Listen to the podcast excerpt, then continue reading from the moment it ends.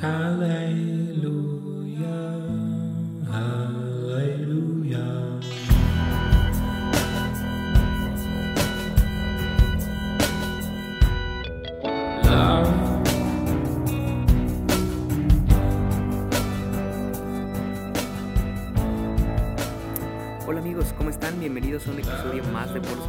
Yo estoy bien contento de poder compartir con ustedes este episodio especial.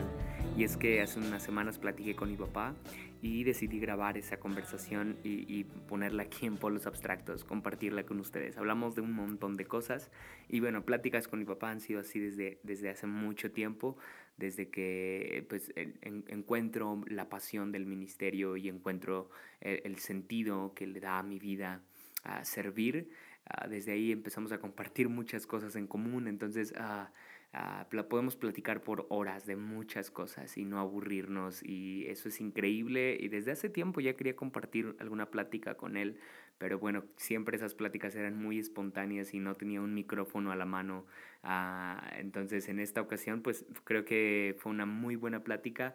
Ah, muy orgánica, muy espontánea y espero que la disfruten, espero que la puedan compartir con, con otras personas y si les, si les gusta, pues también ahí pueden darme un rating en iTunes Podcast o uh, quizá eh, decírmelo, ¿sí? está, está chido eso cuando algunas personas me dicen que, que, les gustó lo que escucharon acá, entonces eso es gratificante y me motiva a seguirle dando con todo a esto, así que bueno, disfruten mucho esta conversación que tuve con mi papá y disfruten bastante este episodio de Polos Abstractos.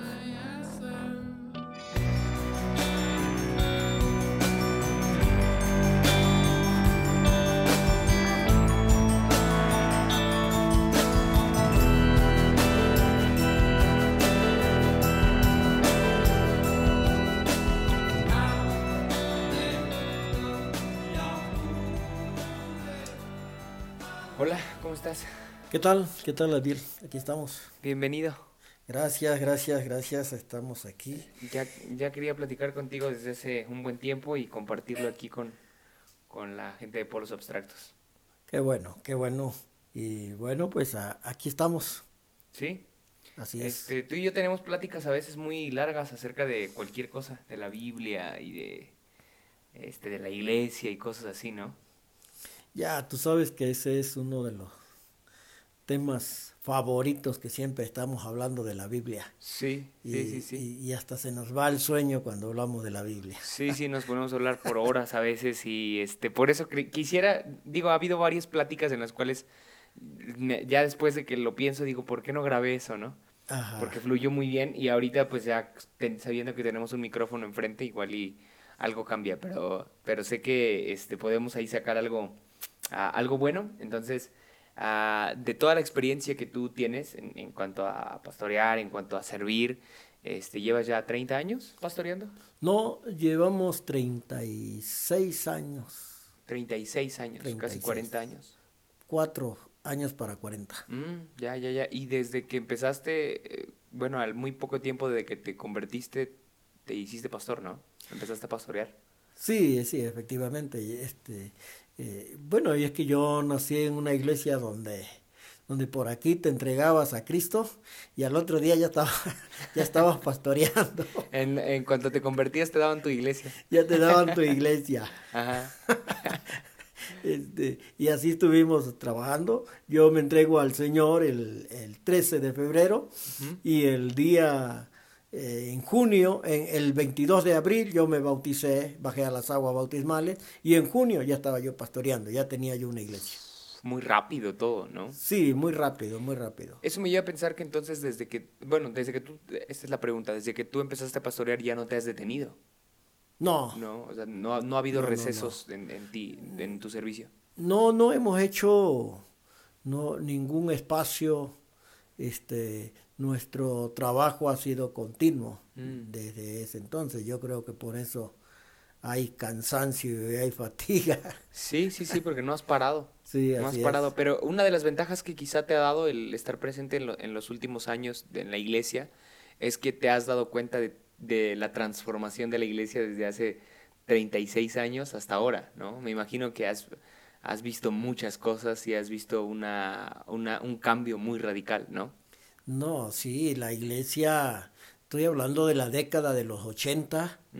Eh, la iglesia ha cambiado mucho. este, yo nací en el tiempo de un avivamiento que hubo aquí en México. Hubo iglesias que ni siquiera se dieron cuenta que, lo que estaban pasando era un avivamiento. Y yo nací en ese tiempo de, ese avivamiento. Pero este, por eso hubo mucha conversión. Mm. Pero la iglesia era una en ese tiempo. En ese mm. tiempo se hablaba mucho de evangelismo, evangelismo, pero se carecía de discipulado. Y por eso la iglesia mm, pasó por etapas muy difíciles. Eh, lo que sí se estaba muy apoderado en ese tiempo era la religión, por mm. la falta de discipulado.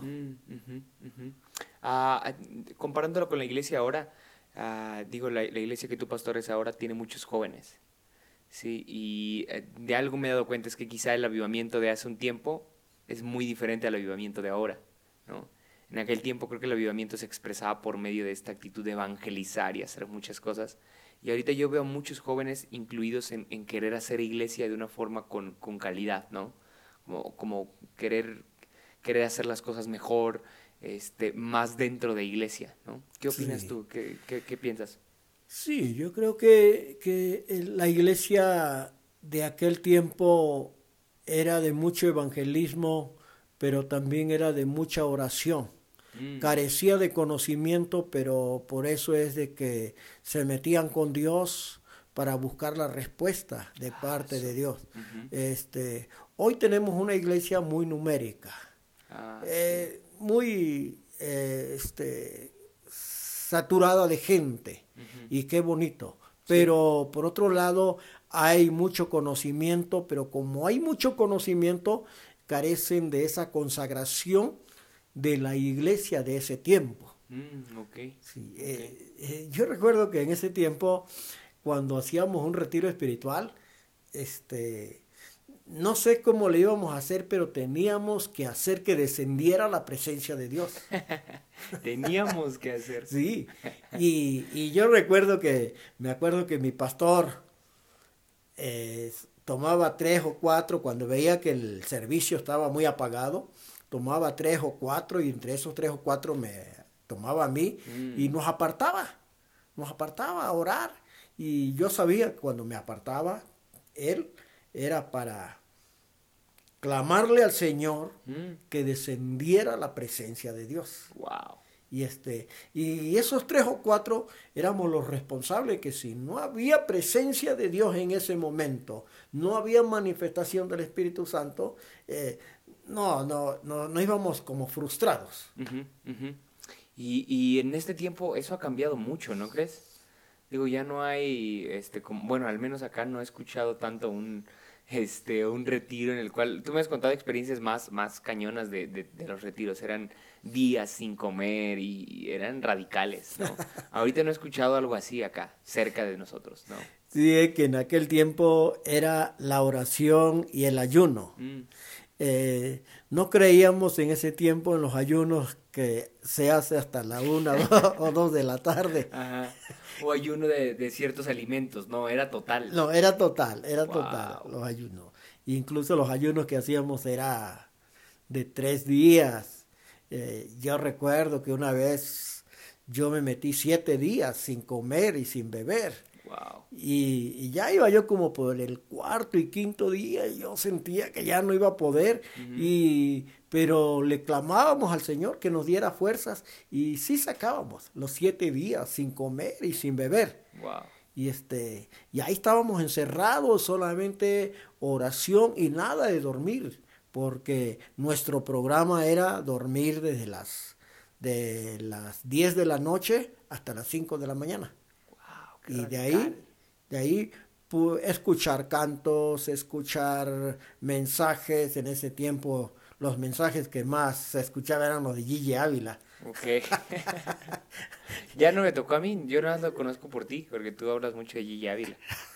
Y era, un, era un super evangelista de aquel tiempo. En aquel tiempo sí, pero era puro evangelismo, eran puros, puros mensajes de motivacionales.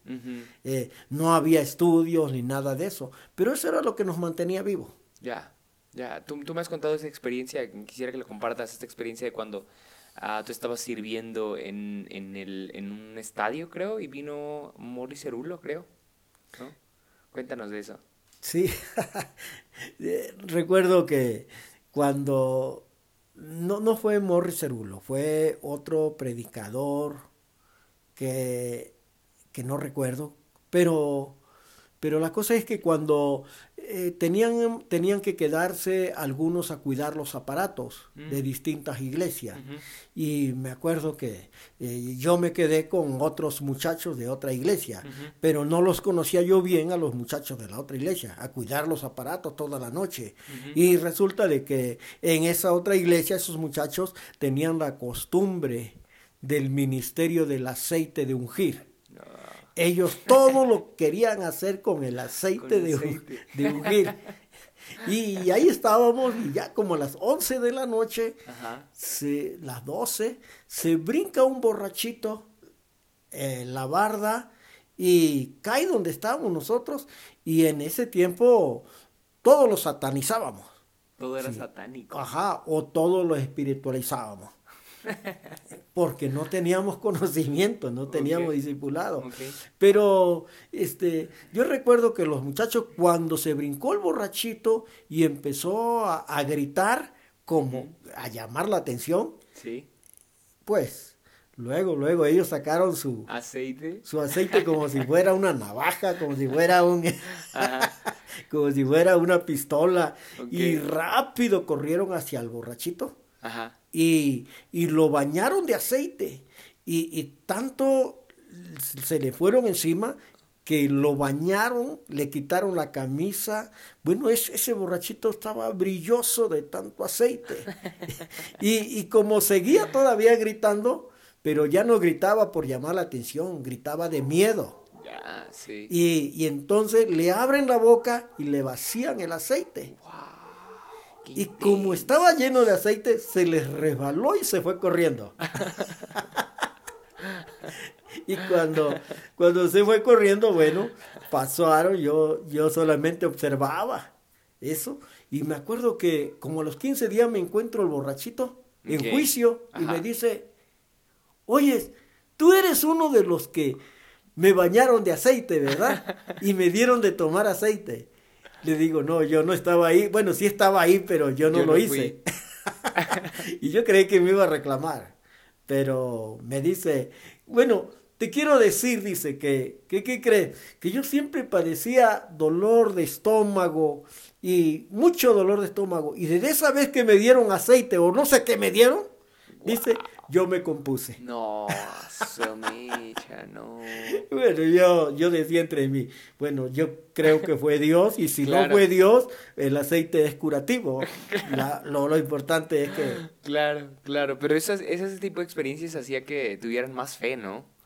Porque me imagino que ya que, ya que dijiste que se espiritualizaba todo, después de escuchar eso varios decían, es Dios y se animaban y todo, ¿no? Sí, así es, así es. Sí, sí, y, y bueno, en, todo este tiempo uh, de, de, del contacto que has tenido con muchas experiencias y con toda la transformación de la iglesia, como te decía hace rato, ¿qué crees tú que es la iglesia? O sea, desde tu perspectiva más amplia quizá que la mía, ¿qué es la iglesia? Sí, mira, yo ahora yo entiendo que la, el significado de la iglesia y lo que es la iglesia, yo creo que esto solamente lo trae la revelación del Espíritu Santo. Mm. Y cuando el Espíritu Santo viene a nosotros y nos revela lo que es la iglesia, mm. entonces es cuando entramos ahí a, otro nivel, un nivel de reino, entramos ahí. Solo el Espíritu Santo puede revelar qué es la iglesia, entonces. Así es, el Espíritu Santo. ¿Por qué? Porque cuando, eh, hablando de, de Jesús, dice la Biblia que Jesús le dijo a Pedro o le dijo a los discípulos, ¿quién dice la gente que es el Hijo del Hombre? ¿no? Y bueno, después de hacerles esas preguntas, eh, ellos dijeron, bueno, unos dicen que eres Elías o algunos de los profetas, pero Pedro le dijo, cuando Jesús le dijo, ¿y ustedes quién dicen que soy? Y Pedro dijo, tú eres el Cristo, el Mesías. Wow. ¿No? Eh, el Hijo del Dios viviente, ¿no? Ahora, eh, eso Jesús dijo, bienaventurado eres Pedro, Pedro, porque no te lo reveló carne ni sangre, sino mi Padre que está en el cielo. Pero esa revelación fue mutua.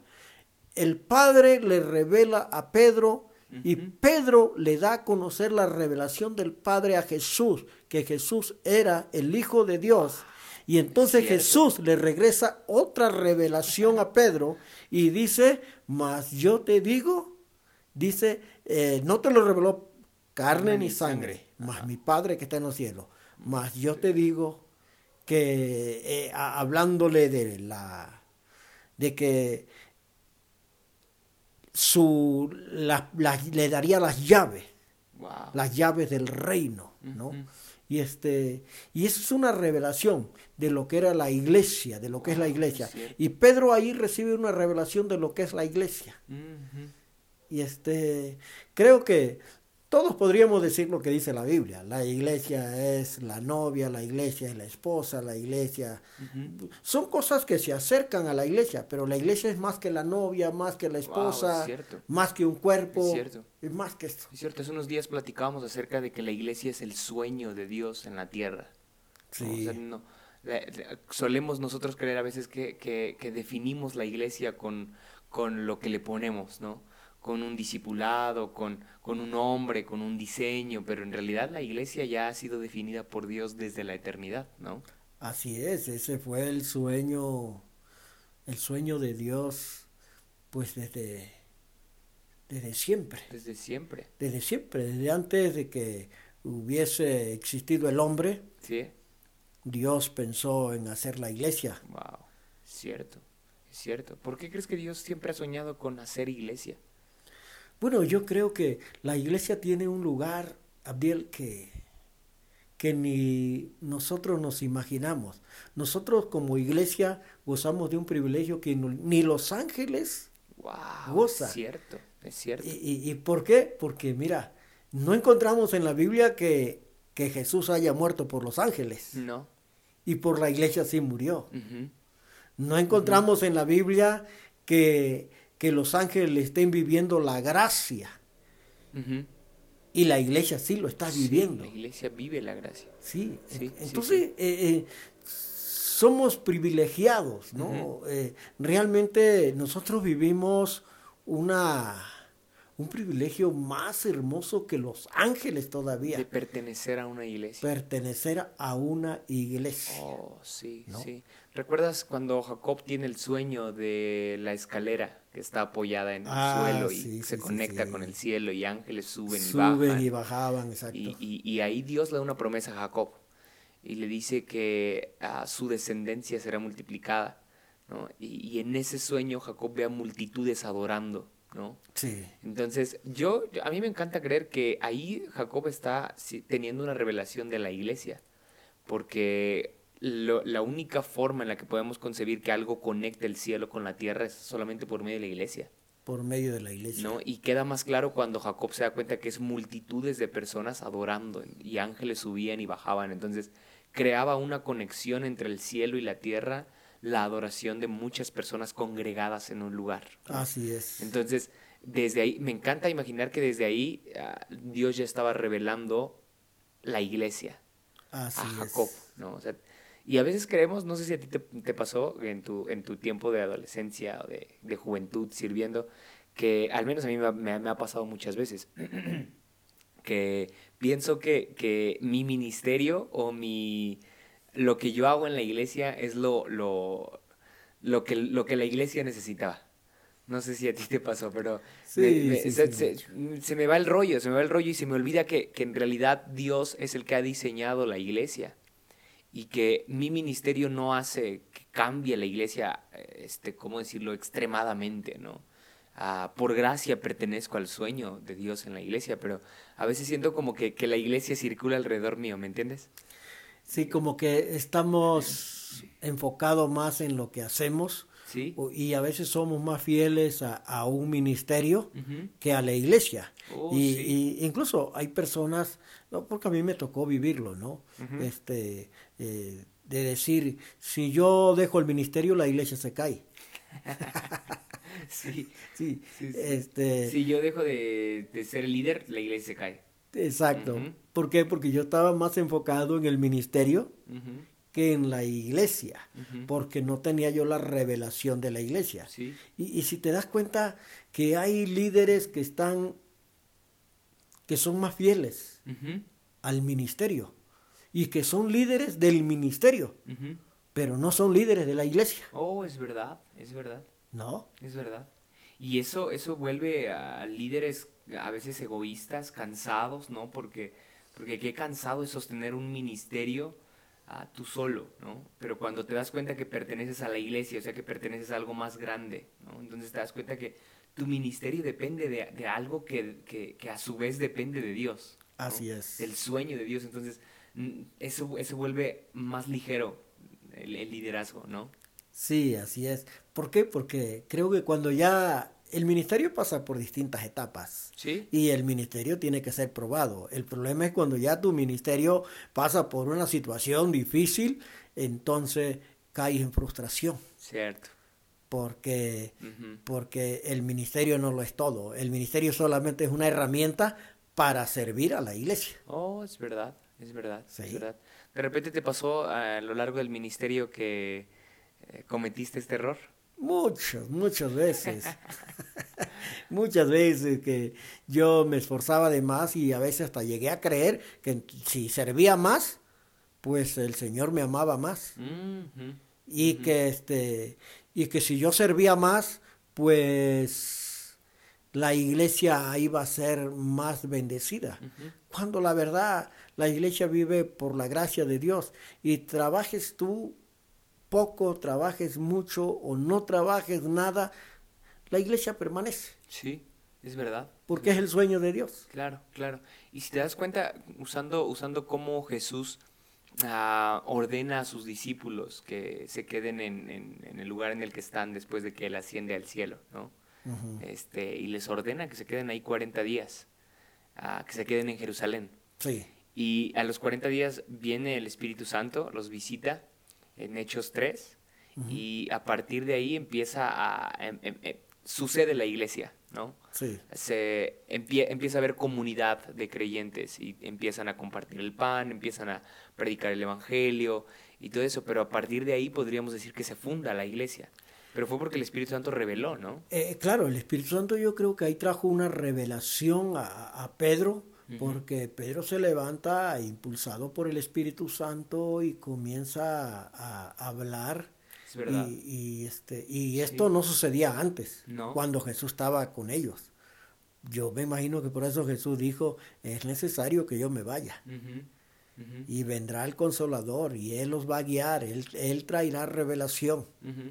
¿Cuándo te cayó a ti el 20? ¿Cuándo, cuándo tuviste la revelación de qué era la iglesia? Pasaron muchos años, muchos años. Este, lamentablemente yo nací en una iglesia sin, sin cobertura, crecí en ella y con muy poca revelación del espíritu en cuanto a lo que es la iglesia. Había más religión Mm, y este y siento que hubo mucho desgaste de tiempo. Eh, pues Sí, sí. yo le pongo de unos 15 o 20 años para acá, Oh, o sea, casi la mitad del ministerio la mitad del la ministerio, viviste sin, sin la revelación de qué sin era la, la- iglesia. de lo que era la iglesia. Y, y cuando tuviste la revelación, ¿qué fue lo que sucedió? O sea, ¿cómo, cómo te cae la revelación? Bueno, eh, ahí fue donde yo este, comencé a no solamente enfocarme en lo que es la congregación, sino que eh, pude entender lo que es el reino de Dios. Wow. ¿no? Ah, sí. Y este, porque eh, yo decía la otra vez, una cosa es recibir la salvación y eso no tienes que hacer nada para recibir la salvación, porque la salvación se recibe, pero el reino de Dios se conquista.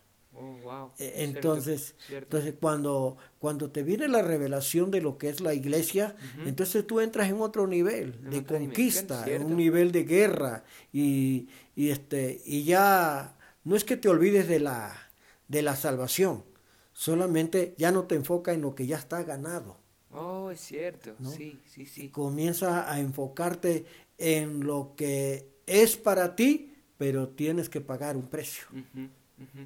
Como, como pasa con la iglesia, ¿no? En el caso de tu ministerio te he visto más enfocado en alcanzar a una siguiente generación, en hacer que, que la iglesia perdure, ¿no? Sí. Este, o sea, me refiero a la iglesia local, ¿no?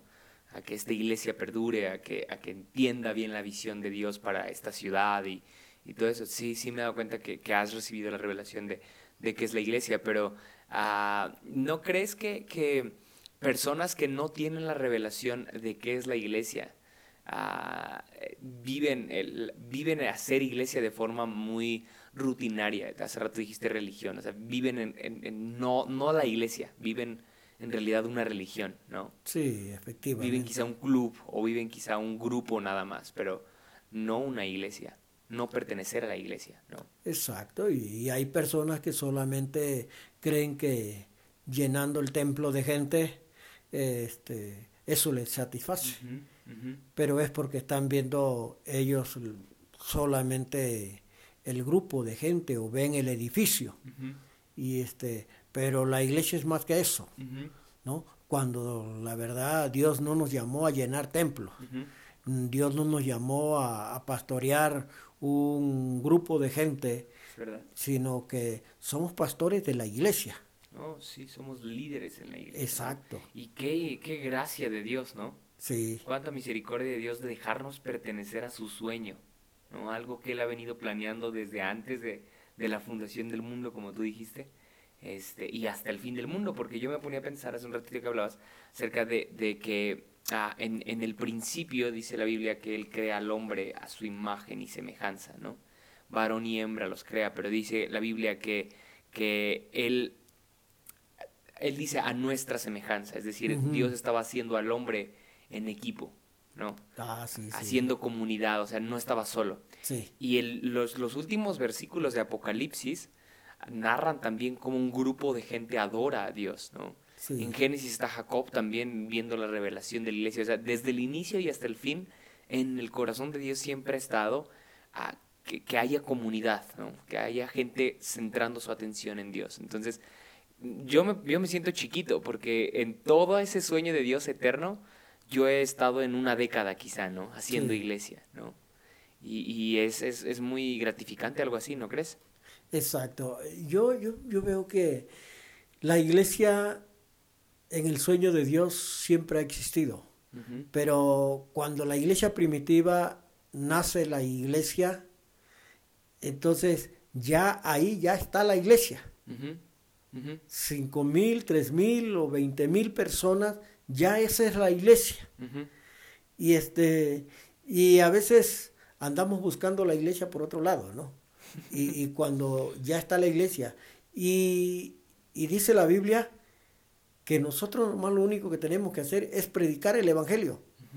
Y el Señor añade oh, a la iglesia, que, o sea, añade a la iglesia. A veces creemos que, que Dios tiene que añadirlos a nuestro grupo, a nuestra denominación o oh, organización, ¿no? Es. Pero, pero es cuando ignoramos la revelación de, de lo que es la iglesia. Claro, o sea, mi trabajo en la iglesia puede hacer que Dios añada a otra iglesia. Ajá. A los que han de ser salvos, ¿no? Sí, sí, sí. No específicamente a mi grupo. No, no, no a mi, no a mi, no a mi, a mi comunidad, a mis congregantes, ¿no? Sino, sino quizá a otra iglesia.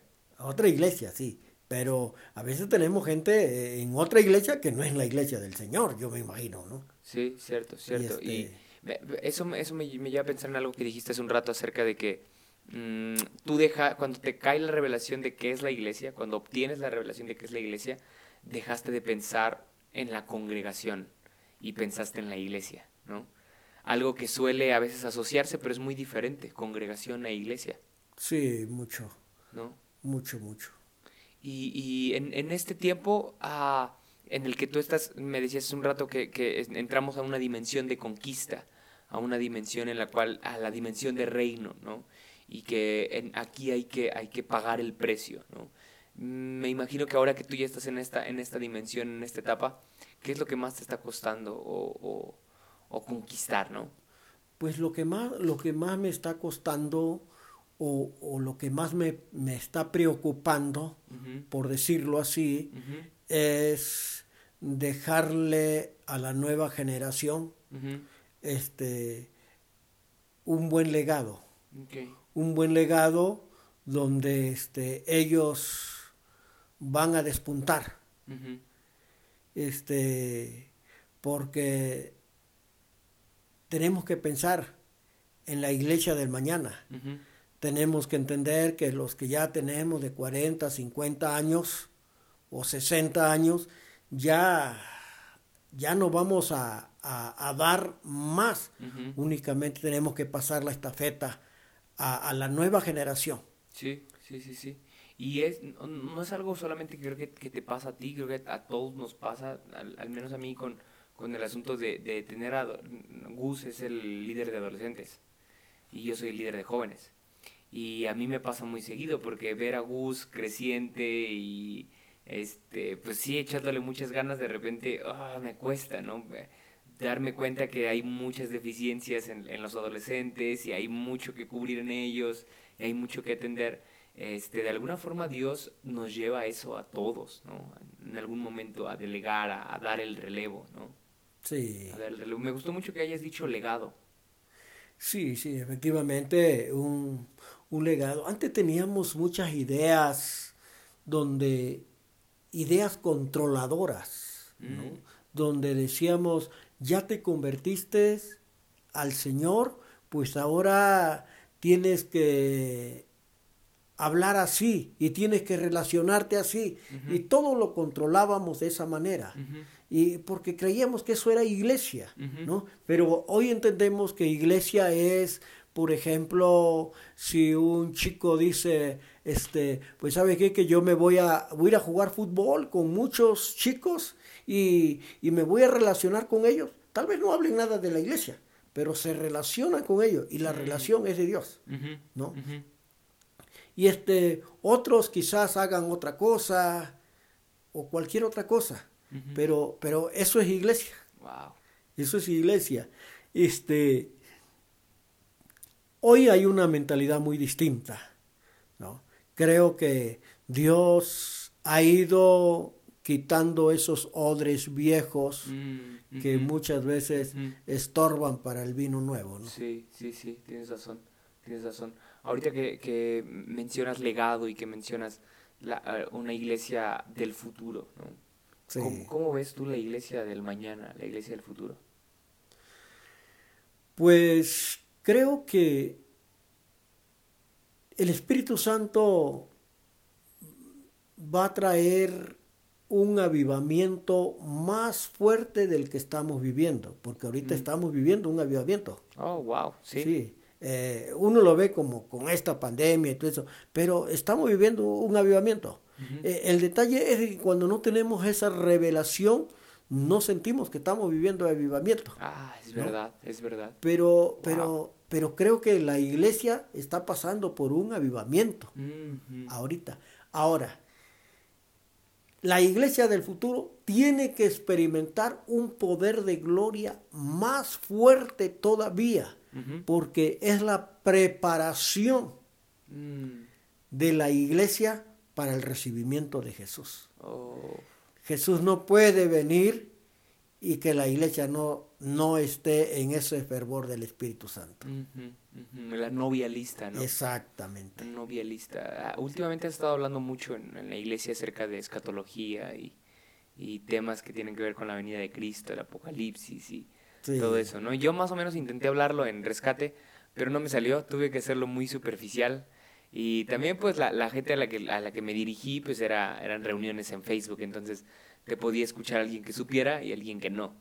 Entonces era difícil como ir en una línea, pero uh, ¿tú crees que, que, antes de que venga el... el, el uh, ¿cómo, ¿cómo, hago la pregunta? Uh, antes de que Cristo venga, ¿habrá un avivamiento similar al que viviste tú hace tiempo o mejor o como mayor mayor sí tiene que ser un avivamiento mayor ahora la Biblia habla de una lluvia temprana y de una lluvia tardía mm, la lluvia temprana es para que haya un nacimiento Un nacimiento y eso fue en la iglesia primitiva. Ah, sí. Entonces hubo el avivamiento que hubo en la iglesia primitiva. Eh, tiene que haber ahora un avivamiento, el último avivamiento será mayor que el primero. ¿Por qué? Porque el, el, avivamiento, la lluvia tardía, ese es para madurar el trigo, preparar el trigo y el trigo era llevado al granero. Entonces, este oh. avivamiento es para preparar a la iglesia para cuando Cristo venga por ella. Oh, ¿Crees que en el caso del avivamiento que tú viviste hace años, cuando iniciaste, no se entendía bien que era una preparación o, cómo estuvo el asunto ahí? Bueno, es que como decíamos al principio, este, nosotros teníamos avivamiento, mucho poder, pero carecíamos del conocimiento, carecíamos del, de una reforma. Y, y, si hay avivamiento, pero no hay reforma, entonces podemos caer en otro error de podemos sentirnos muy este cómo decirlo este como cohibidos como podemos caer eh, todo todo sería religión nada más no este Jesús dijo que a los fariseos que que ellos tenían el poder, pero tenían el conocimiento, pero ignoraban el poder. Y los discípulos de Juan tenían el poder, pero ignoraban el conocimiento. Entonces, ambas cosas van de la mano. y, yo creo que eh, en ese tiempo en el que yo nací, bueno, en donde yo nací, ahí había mucho poder. Muchos milagros. Y... Milagros. Y logré ver muertos que resucitaron. Un muerto que llegó a resucitar y, este y que no sé, Dios se movía de una manera sobrenatural. Mm. Que, a veces hasta nosotros nos asombrábamos. claro, claro, hasta los que estaban dentro del orando por él, ¿no? Ajá. ¿Cómo fue que sucedió esto? Eh, bueno, esto fue cuando estábamos en una velada de oración Ajá. y y una hermana que estaba muy enferma, ya estaba casi grave, grave, pero éramos muy arriesgados, éramos, ¿cómo decirte? Éramos agresivos en el buen sentido. Ok, ok. A dar esos pasos, ¿no? Intensos, ¿no? Intensos, sí. y, la, y nos avisaron, oren por la hermana, no recuerdo cómo llamaba, oren por la hermana que está, está agonizando, tráiganla acá. Y la llevaron, la llevaron en la camilla y nos las pusieron ahí cerca de, del altar, de la plataforma. Ahí lo pusieron y ahí estamos orando, orando, pero ya la hermana ya venía agonizando. y este, y entonces pusimos las manos sobre ella y se muere la hermana. Y ya hasta trajimos un espejo para ver si respiraba o no respiraba y resulta de que ya ya había muerto la hermana. pero la iglesia estaba llena la, en la velada de oración pero no dijimos nada. Solamente tres o cuatro que estábamos al lado del pastor el pastor me dice la hermana ya se fue y, y nosotros pensamos en el problema que nos estábamos metiendo claro y lo que hicimos es doblar rodilla, ni la familia se, daba cuenta, ni, bueno, doblar rodilla y a decirle al Señor, Señor, vuélvela, sácanos de este problema. Sí, sí, sí. y devuélvela. Y que como a la media hora, la hermana resucitó. Wow. La iglesia no supo eso. La iglesia no lo supo, pero después se lo dijimos y la iglesia se llenó de emoción. Wow. Entonces, este... Qué, locura eso. Detalles como eso hubo muchos. Ah, ¿cuál detalles? Es una súper... Sí, sí, sí, sí. Eh, hubo... Súper fiesta eso. Era el tiempo de los milagros, el tiempo de los endemoniados. Ajá. ¿Qué, años eran los noventas? No, ochentas. De los ochenta. Wow el año 84, 85. Endemoniados en este tiempo ya no nos toca, bueno, a mí no me ha tocado ver tantos. Y si me toca ver uno, no me siento listo para, para, para, para liberar a alguien ahí. ¿Cómo lo hacías tú? ¿Cómo era para ti eso? Es que para nosotros en ese tiempo éramos puro espíritu. Puro espíritu. No, nosotros, pues que nosotros estábamos siempre aposentados, orando, y nos sentíamos nosotros como navajita de rasurar. Filosos. Filosos. Y no había un endemoniado que no quedara libre. Y quizás no era la forma de echar fuera demonios, pero lo importante es que salían. Claro. salían, ¿no? Y, así estuvimos con, muchos endemoniados, ¿no? Llegamos a ver mucho la, el poder de Dios ahí.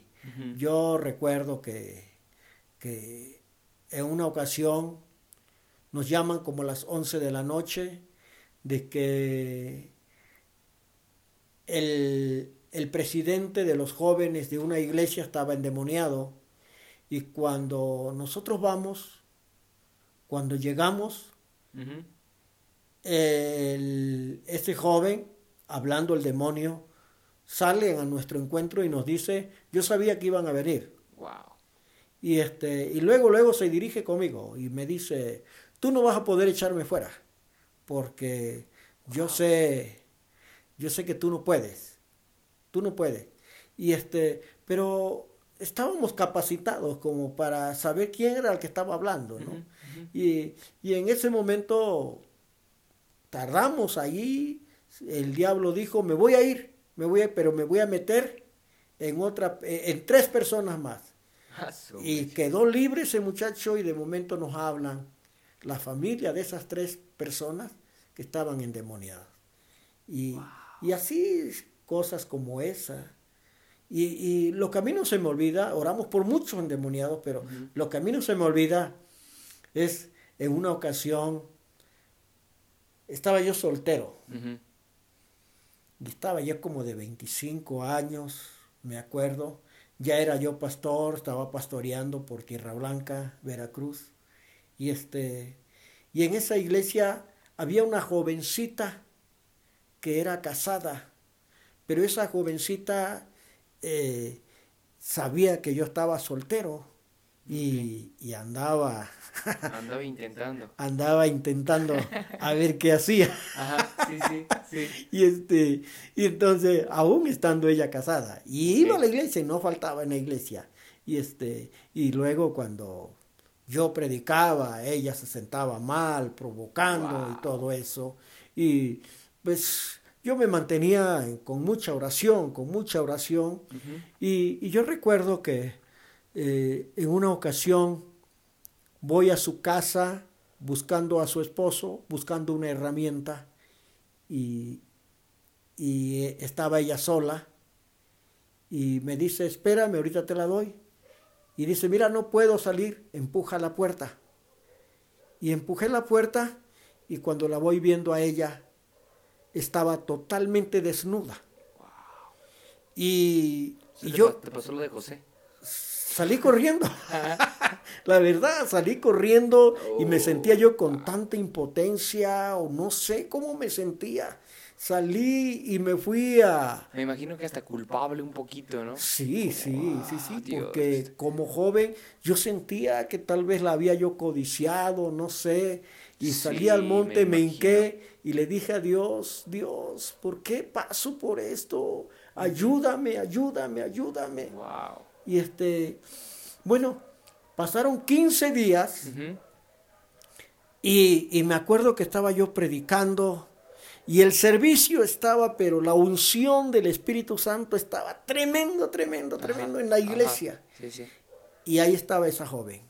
De momento se endemonia la joven y corre hacia mí donde yo estaba predicando y me dice, maldito, cuánto te odio, hablando el diablo, cuánto te odio porque te he puesto las mujeres más hermosas de Sodoma y Gomorra. Y no te he podido hacer caer. Te odio. Y yo di gracias a Dios y le dije a Dios, Señor, gracias porque tú me libraste de eso. Y, y, este, y y estuvimos orando, orando por sacar el diablo de ahí, de esa muchacha, y este no quedó libre, después se la llevaron con los brujos, y bueno, eh, experiencias como esas, muchas, muchas. Wow, pero esa está, muy intensa. Sí, sí, sí, sí, Y Dios nos, nos libraba, y sin darme cuenta que era el diablo el que me quería hacer caer ahí. Sí, sí, sí, por si te anda tentando a alguien que no es de Dios, bueno resiste. Ese es el mensaje de hoy. Aguanta. Así este, es. Qué, buena, qué buena historia, qué buena historia. Ah, hace un ratito, es que no sé, no sé ni, ni, por dónde continuar, ah, pero de, de, de, todas esas experiencias en donde el avivamiento era palpable, ¿no?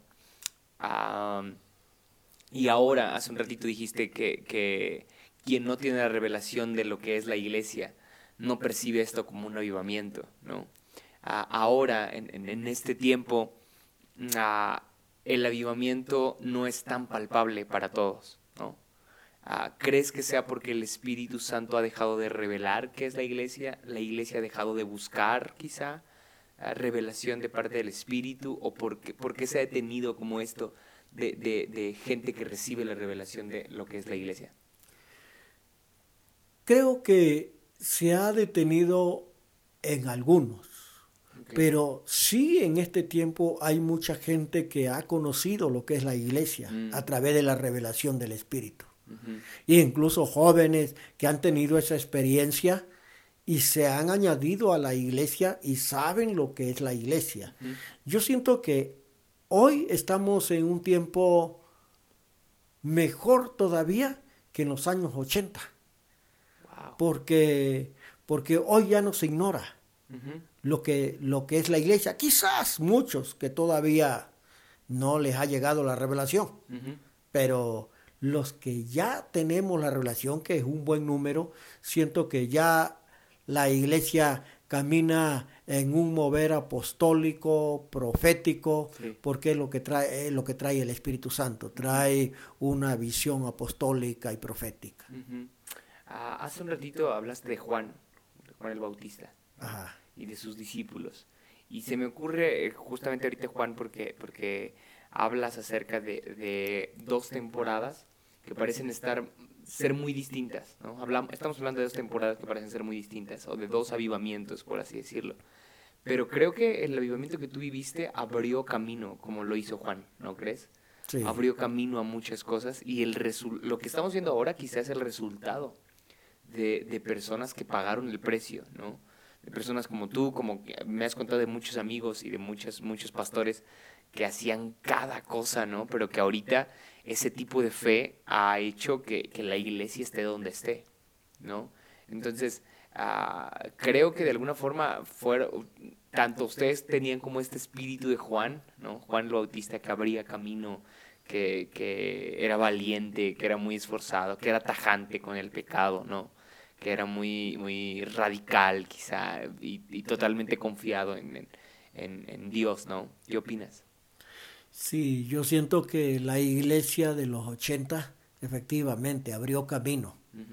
Eh, hoy podemos decir que era una iglesia muy fanática, era una iglesia muy religiosa, pero, pero fue la que abrió camino, ¿no? Y que gracias a ella Hoy, hoy la iglesia se mantiene, ¿no? Sí. Porque eh, con oración y con ayuno y con mucha consagración, la iglesia se mantuvo.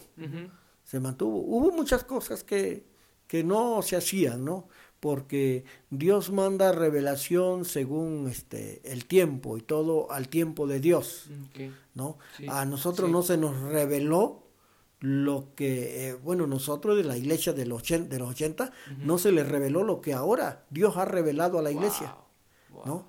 Pero si seguimos así, creo que cuando lleguemos a unos 20 años más, va a ser una revelación nueva. Sí, sí, sí, sí, Mucho mayor de la que estamos viviendo Mayor que la que estamos viviendo hoy. Sí, sí, sí, sí. Y, y qué lindo, retomando todo lo que hemos mencionado hasta ahora, Qué lindo saber que la revelación de la iglesia permanece, ¿no? Quien, quien obtiene la revelación de qué es la iglesia, oh, encuentra todo, creo, ¿no? Sí. Porque encontrar el, el, el que, que, la iglesia es el diseño de Dios desde la eternidad y para la eternidad y saber que entonces yo pertenezco, puedo pertenecer a la iglesia a pesar de mis errores, a pesar de mis fracasos, a pesar de lo que tú mencionas hace un rato, de, las, las torpezas que había a veces ¿no? en el ministerio. Pero hey, era gente que pertenecía a la iglesia, ¿no? Sí. Era gente que pertenecía al sueño de Dios. Así Entonces, como gente incalificada quizá, o gente no apta, pertenece al sueño de Dios, ¿no? Así eso, eso me, me vuela la cabeza a mí, ¿no? Sí, sí, sí, claro. No, es que realmente con toda la imaginación y la revelación que tenemos, nos quedamos cortos. Sí, sí. Nos quedamos cortos todavía, porque la iglesia es más de lo que nosotros pensamos.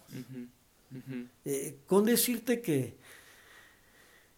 que la iglesia, dice la Biblia, que es la que está estorbando que no se manifieste el anticristo. Wow. No. Eh, yo quiero, no quiero ni imaginarme ¿Qué será cuando la iglesia ya no esté aquí? O sea, el vacío tan grande espiritual, el caos tan tremendo que va a haber eh, en esta tierra, porque la iglesia ya no va a estar aquí.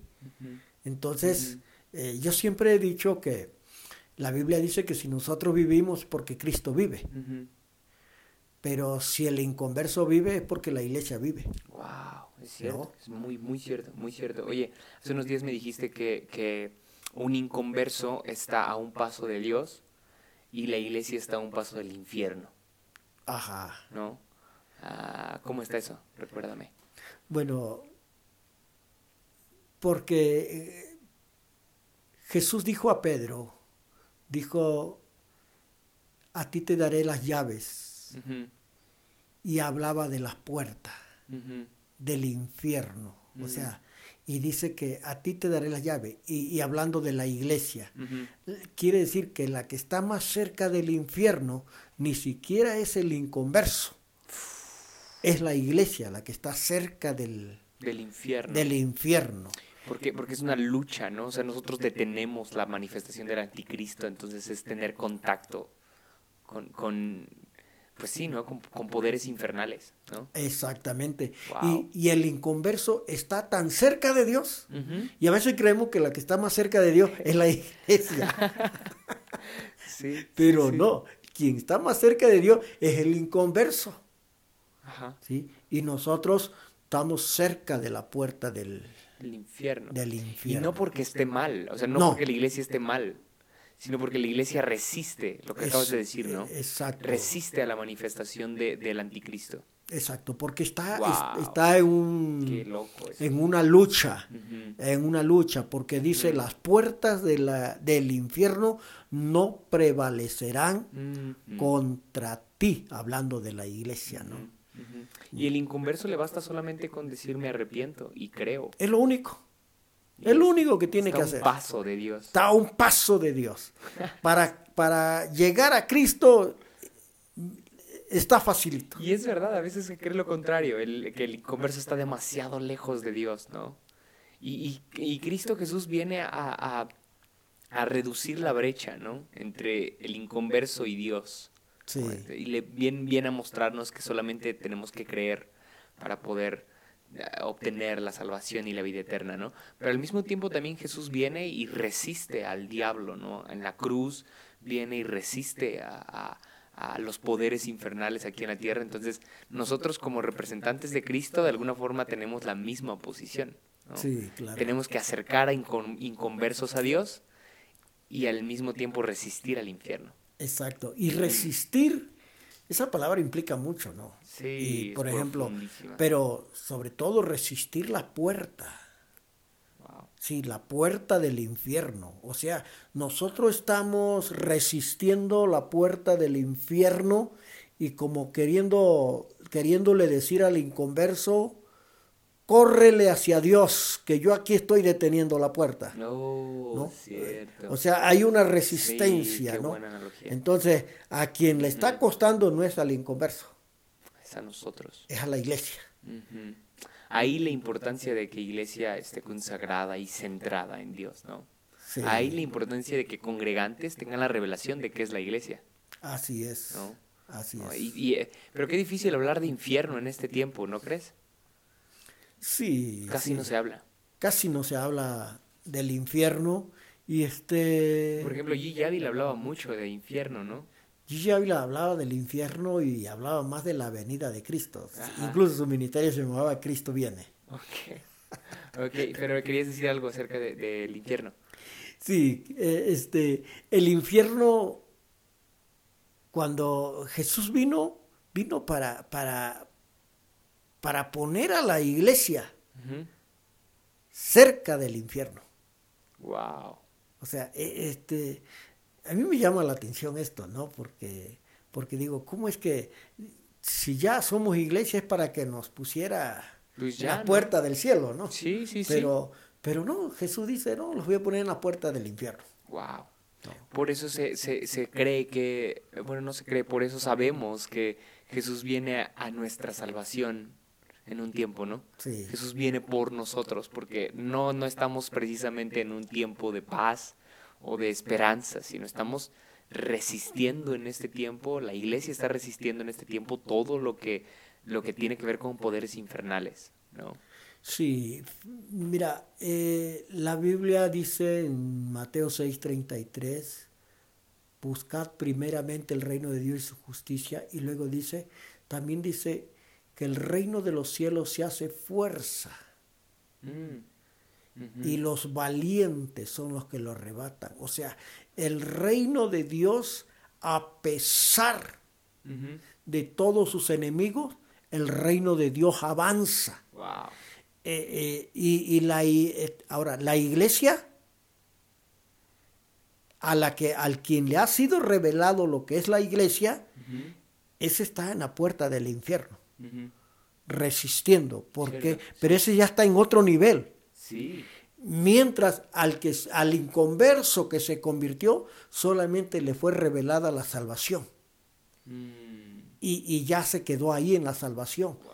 Porque por la salvación no se paga nada. ¿no? Pero por el reino de Dios sí se paga un precio. Sí, tienes que ser valiente Pues tienes que estar en la puerta del infierno. y tienes que arrebatar. Y tienes que arrebatar, tienes que conquistar. Sí, hace un, hace un tiempo tú dijiste que arrebatar no es precisamente un acto de, de ¿cómo, cómo lo dijiste? De, de, de amabilidad, Ajá, exacto. sino que era arreba- arrebatar es violentamente. Sí, con violencia, ¿no? Y este, de resistencia, de guerra, actitud de, de, De fuerza, de de, fuerzas. De eh, carácter. Sí, sí, tienes razón, exactamente. tienes razón. que, que no es fácil. Y pocos son los que están ahí, En esa dimensión de ¿sí? en conquista. esa dimensión de conquista, Wow. ¿no? Mm. Y Dios no solamente nos quiere hacer salvos, por lo que estoy entendiendo, ¿no? O sea, claro, Dios nos Dios quiere que seamos salvos y que lleguemos a la vida eterna, ¿no? Pero hay mucho todavía por delante por conquistar, ¿no? Sí, Ahora, lo lindo de esto es que Dios ya hizo todo lo que nosotros no podíamos hacer, ¿no? exacto. Ya nos hizo salvos por gracia. Sí. Eso no lo podíamos hacer, no podíamos morir nosotros en la cruz.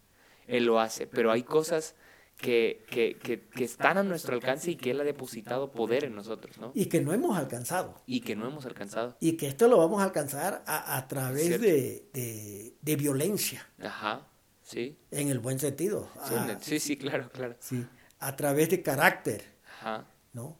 Eh, eso lo vamos a, a lograr de esa manera, sí. porque el reino de Dios no es para todos. Me, me gusta mucho que la Biblia, no sé si fue Pablo el que dice que, que Dios no nos dio un espíritu de cobardía. Exacto, sí. Sí, ¿no? Romanos, creo. Romanos capítulo 8. Ok, ah, Dios no nos da un espíritu de cobardía, sino de poder, de amor y de dominio propio. Sí, así ¿no? O es. sea, ese texto es al mismo, te, te inspira mucha tranquilidad cuando dice amor, ¿no? Pero poder ah, ya es un poquito más complicado y dominio propio mucho más. Sí, así es. ¿no? Entonces, qué, qué interesante hablar de, de iglesia. Qué interesante hablar de iglesia, ¿no? Sí, sí. Y, y- y el Espíritu Santo es el que nos lleva, Sí. nos lleva a, a- a todo eso. Eh, ¿Cuántas cosas Dios tiene para revelárnoslas? Y a veces por, por quedarnos nada más en la primera etapa donde lo que es la salvación, mm, nos perdemos una herencia Sí. tan grande y este y vivimos tan pobres, ¿no? Sí, Sí, sí, tan pobres y cansados. Exacto, sí. Y cristianos que solamente viven pensando de que, pues ya la salvación y ahí están, ahí están nada más, pero no entran a otro nivel, a otra esfera, a otra dimensión, ¿no? Donde Dios quiere que, que, vivamos, ¿no? Sí, estaba escuchando un video de John MacArthur y él dice, le, preguntaban acerca de cómo estoy seguro de mi salvación, porque he batallado mucho con pensamientos este, negativos últimamente y no estoy seguro de mi salvación, no estoy seguro de haber sido salvo. Y John MacArthur le dijo, bienvenido al club.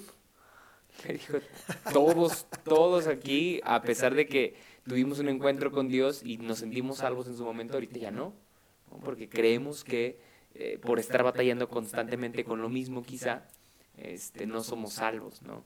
Pero me gustó que él dijo que la prueba de tu salvación son tus deseos, no tus fallas. Entonces, tus deseos, eh, la salvación hace que cambien tus deseos, oh, ¿no? entonces, tal vez sigo batallando con lo mismo, pero ahora mis deseos son acercarme más a Dios. Mis deseos ahora son amarle más. Entonces, aunque mis fallas quizás siguen siendo las similares, mis deseos ya no. Exacto, Ya, quizás sigo pecando, pero ya no estoy deseando pecar. Sí, sí, sí. Entonces, me, me gustó mucho eso y ahora lo, lo asemejo con lo que tú dices, porque la salvación, quizá muchas personas se han quedado ahí, pero el, trabajo de la salvación es progresivo, ¿no? No es solamente un encuentro, no, me lleva a anhelar más y a conquistar y avanzar, ¿no?